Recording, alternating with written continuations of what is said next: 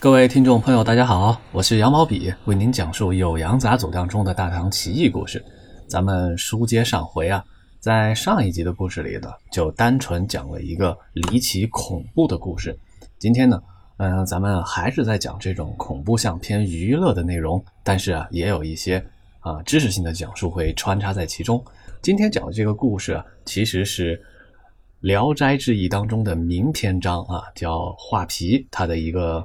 前身吧，或者叫故事梗概来源。哎，这里我用了一个词叫“本事”啊，“本事”是什么意思呢？给大家再讲解讲解。在之前讲述灰姑娘故事类型那一集的时候呢，其实给大家介绍了一个啊学术上的概念啊，叫故事类型学。这个故事类型啊，是属于啊叙事研究或者叫主题研究方面的一个知识点。我在评论区啊，在回复一位朋友的时候呢，还提到了。用了叫 AT 分类法，这都是这个知识点的关键词啊，咱们就别展开太深。那这个故事类型呢，是一套国际通用的标准啊，全世界咱们来建立学术共识的时候呢，哎，都用这个方法。我们去找那些民间故事的故事类型，把它概括成哎，这个故事里最小情节单元。哎，比如说我我瞎掰一个啊，我今天出门啊碰到一老大爷啊，老大爷买了颗白菜啊，拿回家煮了，结果白菜里边煮出来一个花仙子。在我刚才瞎掰的这个故事当中呢，就可以拆分出几个故事情节。比如说我出门遇到了奇异的人物，哎，那个老大爷，呃，老大爷的白菜里啊得到了花仙子啊，就是又获得了宝物，就有出门遇异人和获得宝物这两个故事情节。那在故事类型学呢，就是把。哎，无数多若干民间故事呢，进行概括与归纳，哎，找出最小情节单元，然后做完这个动作呢，咱们就可以比较了嘛啊！全世界范围古今中外的故事呢，就可以按照啊这一套严谨的学术标准进行归纳、整理、概括，然后进行演绎和发展。这个就是之前在灰姑娘故事的那一集当中呢，给大家简单科普的一个故事类型的一个说法。那在咱们这个传统的啊中国文学啊中国古代啊这种也有一个类似的词儿啊叫本事。啊这个本事啊就是咱们日常口语中说的啊你本事可大了你长本事了哎就那个词。本事是什么意思呢？啊在传统的中国古代文人看来某某本事就指的是呃某某东西啊它本来的故事情节和来源 我举个例子啊啊李白写了一首某某某诗。哎，背后有个某某诗本事啊，就是说这个诗它背后是什么样一个故事？比如说《水浒传》本事啊，《水浒传》本来是一个什么什么样的故事啊？是啊，一群好汉打方腊，哎，加上啊演绎和改编成了咱们现在看到的这个东西。所以啊，《聊斋志异》中的画皮故事，咱们也可以讲一个画皮故事本事。为什么今天聊到这个？本事呢啊，正好是跟灰姑娘故事那一集呢做一个对应。那一集咱们用的是啊西方的民间故事类型分类方法的一个讲法。今天啊，咱们换成中国传统的本事这个讲法。哎，所以这儿稍微有一点玄机啊，值得注意一下。咱们把这个简要的知识点呢先讲解了一下之后呢，那就自然聊到画皮了。《聊斋志异》当中画皮这一篇啊，是一个非常精彩、影响力非常大。啊，受众非常广的一个鬼故事名篇啊，大家都基本上知道这个故事啊。除了它的这个文学方面的流传很广泛以外，也是被历代的这个影视工作者呀加以发挥和创作。早在六十年代啊，港台就有电影在拍这个画皮。我印象中好像有个著名的台湾大导演叫胡金铨啊，他也拍过一版画皮啊，是大概是九十年代吧，还是王祖贤演的。然后呢，呃，到了两千年之后啊，咱们内地也有一个著名的电影啊，《画皮》，好像是陈坤、周迅啊、孙俪等等啊明星主演的，啊，那个电影是原本的画皮故事已经魔改了很多了哈，加上了很多情节。咱们把这个影视说完哈，回到蒲松龄最初撰写的画皮故事啊，大概是怎么样一个情节呢？有一个王生啊，姓王的小伙儿，在路上遇到一个美人。哎，这美人呢，张皇失措啊，流离失所，王生就把她收留了下来，待在家中。王生的老婆就已经有所警惕，觉得这个女人啊，是不是大户人家逃出来的小妾呀？你这么收留可能会有问题。但是这个啊，色迷心窍的王生呢，不以为意。哎，这是第一段情节。第二段情节是什么呢？啊，新人物入场了，有一个道士。道士看见了王生，就跟他说：“哎，小伙儿，你气色不对，印堂发黑，你们家恐怕有妖孽。”啊，在道士的指引下呢，王生果然识破了啊，他收留的这个美丽女子其实是披着人皮的鬼啊，没事在那儿画皮。哎，这就是故事的点睛之笔啊！画皮是一个极致恐怖的一个动作和行为。然后呢，王生求助道士，道士给了他一把拂尘。道士说：“哎，我也不想杀那鬼啊，上天有好生之德嘛。”嗯，你把我浮尘拿回去挂在门前，吓唬吓唬他，让这个鬼啊远离你们家就完事儿了。王生照办，结果没想到啊，这个动作反而刺激了他收留的这个女鬼。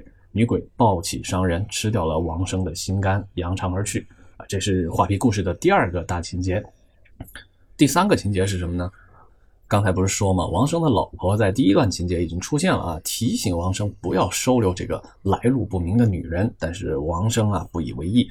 后来果然啊遭遇到了不幸，这个时候呢，他老婆就把道士请过来啊捉妖啊，把这个女鬼啊消灭了。消灭了之后，但她的老公王生啊已经啊已经 game over 了啊，已经生命终结。他就求这个道士去救他。道士就跟他说啊，我的法力不足以挽救失去心脏的王生，但是呢，我知道路边有个艺人啊，他能够救。这个艺人呢是一个乞丐啊，整天疯疯癫癫的。然后道士还提醒王生的老婆说啊，他可能会侮辱你、羞辱你啊，你忍辱负重啊，去求他吧。结果呢，他老婆就去了。去了之后，果然有个乞丐啊，整天疯疯癫癫的，说些轻薄的话来挑衅这个王生的老婆，说：“哎，美人啊，你是不是喜欢我呀？你没事来跟我搭讪干嘛呀？”啊，王生老婆啊就就苦苦哀求啊。结果呢，这个乞丐还是游戏人间，还根本不搭理他。后来围观的人越来越多啊，乞丐非常过分。弄出了一把污秽物啊，一把鼻涕，跟王生的老婆说：“哎，你把我的鼻涕吃下去。”王生的老婆啊，听完这个要求啊，简直是欲哭无泪啊。但是呢，想到了道士的提点，还是照办。于是啊，就吃下了乞丐给他的这些污秽物。他悲从中来啊，去求了这么一个乞丐啊，受尽了侮辱，还是没有得到拯救自己老公的方法。后来呢，他回到自己家中啊，在王生的这个棺材前哭泣啊，一哭就觉得胸中有一些哽咽。他当时吃下的那把污秽的鼻涕眼泪啊，吐出来之后，成了一颗活蹦乱跳的心脏。然后呢，他赶紧把心脏塞进了王生的胸膛，王生就活了过来。哎，这就是整个《聊斋志异》当中记载的画皮故事。它中间有好多让人印象深刻的桥段啊，比如说。画皮的那个惊悚桥段，以及那个疯癫的乞丐羞辱王生的老婆啊，也让人哎非常的记忆犹新。那咱们说这个画皮故事的本事，这就值得一说了。说这个故事从来没有凭空捏造的故事哈，一定是它有一些基础，它的这个故事受了谁的影响，受了谁的启发，一定是有这样的一个脉络和根据所在。这样的话，我们去看《聊斋志异》的一些研究著作啊，就会得到一些启发。有一位南开大学的老教授啊，撰写过一本书，叫《聊斋志异资料汇编》，它里边呢就记录了一共有六条故事，都是影响了蒲松龄创作画皮这个故事的来源啊。那这六个故事大概的哪个点影响了？画皮的情节呢？哎，主要就是收留了一个女人，哎，这个女人来路不正，然后呢，祸害了收留她的这一家。啊，这个故事呢，最早啊，可以找到南朝宋的刘义庆撰写的《艺苑》啊，以及唐朝薛用若《集异记》里边有个故事啊，叫崔涛啊。另外呢，在《太平广记》里边也引用了啊，这几个故事都是女人啊，不是女鬼变的，是老虎变的哈。虎变成了妇女，然后去吃人害人，中间就有披着虎皮这样的情节。然后到了宋朝啊，有个鬼董啊，甚至到了明朝哈，冯梦龙，哎，在他的这个《古今坛盖》里边也有类似的记载。所以啊，在这个《聊斋志异》资料汇编当中呢，已经总结了六条，并且加以概括啊。就这类故事呢，其实啊，收集起来、整理起来。都是什么用意呢？就劝人啊，不要好色啊。那路边的野花你不要采，路边遇美女啊，未必好姻缘啊。这句话是我总结的。哎，聊到这儿啊，基本上咱们就把这个呃《聊斋志异》画皮本事啊讲了个大差不差。读《酉阳杂俎》的《诺高篇》啊，《知诺高篇》里边还有一个故事，我认为啊也可以补录到聊斋志异》画皮本事当中，它也可以说啊是清代蒲松龄创作的《聊斋志异》画皮这个故事的一个本事来源啊。但你要说到底蒲松龄有没有看过哈《酉阳杂俎》哈，我哪知道哈，得问蒲松龄老人家。但是呢，这两个故事是有相近或者相似之处的。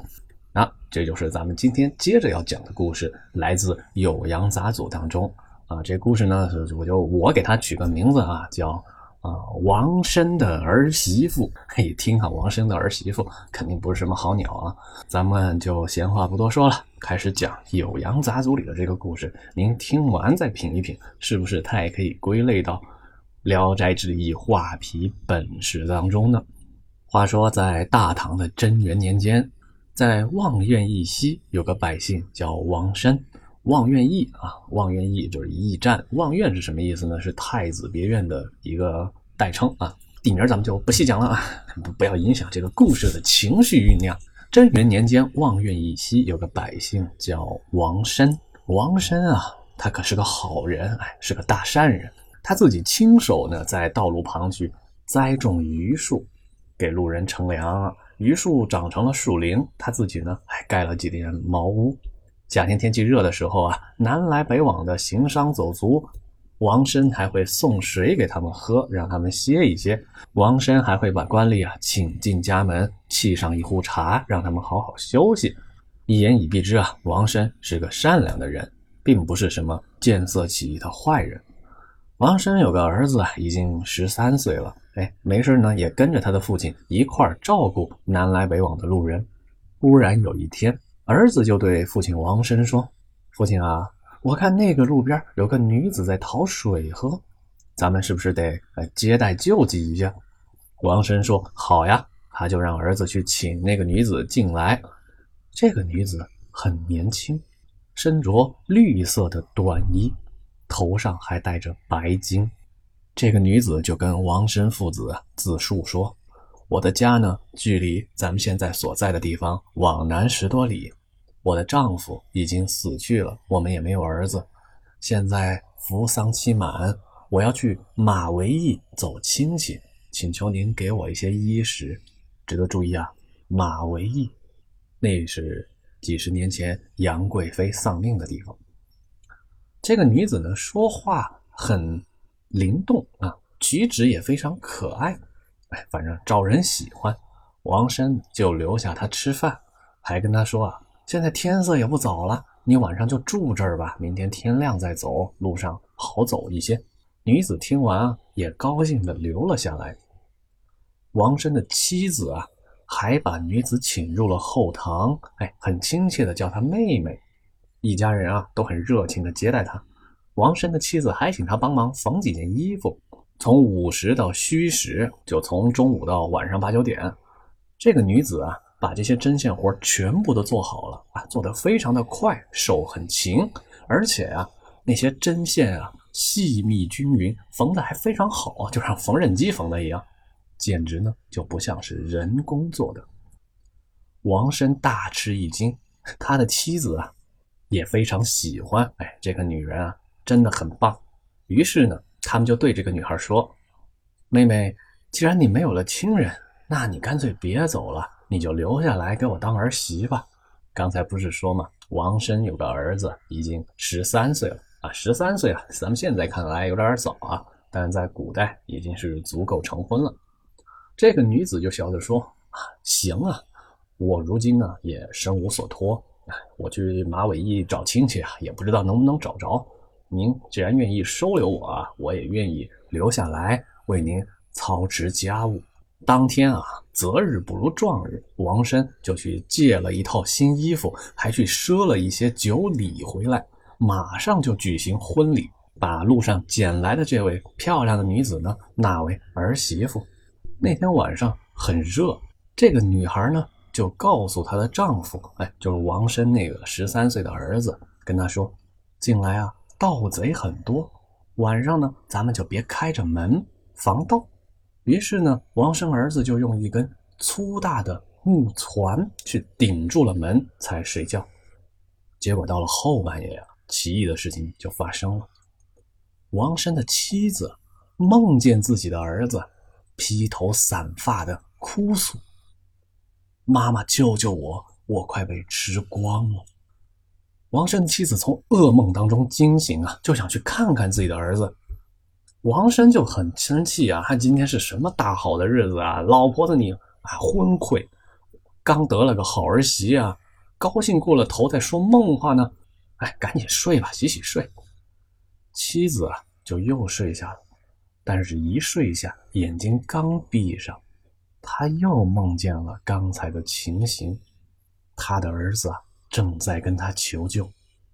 这一下呀，王生的媳妇儿啊，说什么都不愿意再睡了啊，一定要去看望自己的儿子。王生就跟妻子啊，两个人举着蜡烛，呼叫自己的儿子和儿媳，但是都没人答应。他们就去推门。但是呢，门像是上了门栓一样啊，推不开。夫妻二人啊，越想越觉得情况不对，就打破门窗啊。刚一打开，就看见里面有一个怪物，怒目圆睁，齿长如凿，浑身是蓝色。一见有人进来，就夺门而出，飞奔逃走。再看屋内呢，他们的儿子已经。不见踪影，只剩下被怪物吃剩的头骨和头皮的毛发。这个呢，就是《酉阳杂俎》当中记载的故事。这故事咱们再跟《聊斋志异》的画皮来对比呢。首先啊，段成式在《酉阳杂俎》当中记载的这个王申，是个好人呐，哈，大大的良民。但是蒲松龄笔下的那个王生啊，王某某，哎，那是个轻浮的见色起意的登徒子。这是不一样的，相似点都是什么呢？收留了啊路上来的呃来路不明的漂亮女人，让自己的家庭遭遇了不幸。哎，所以啊，在读到《酉阳杂俎》这个故事之后呢，我觉得可以把它归纳到《聊斋志异》画皮本质当中。哎，大家一块儿来品读品读，研究研究。好了，今天的故事呢就讲到这里。我是羊毛笔，咱们下集再见，拜拜。